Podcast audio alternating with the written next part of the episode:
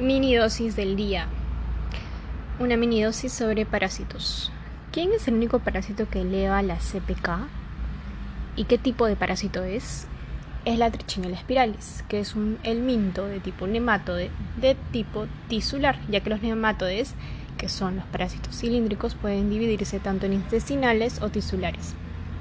Trichinella spiralis es un tisular y mide de 1 a 4 milímetros. Si queremos saber un poco más sobre la triquinosis, pues suele generar a nivel gastrointestinal síntomas inespecíficos. Pero recuerda esto, que le gusta afectar músculo, genera miocitis y miocarditis grave, por eso es que eleva el CPK. Otro pequeño datito que en su tratamiento sí o sí vamos a tener que usar corticoides para bajar la miocitis, prednisona, además de albendazol o mebendazol.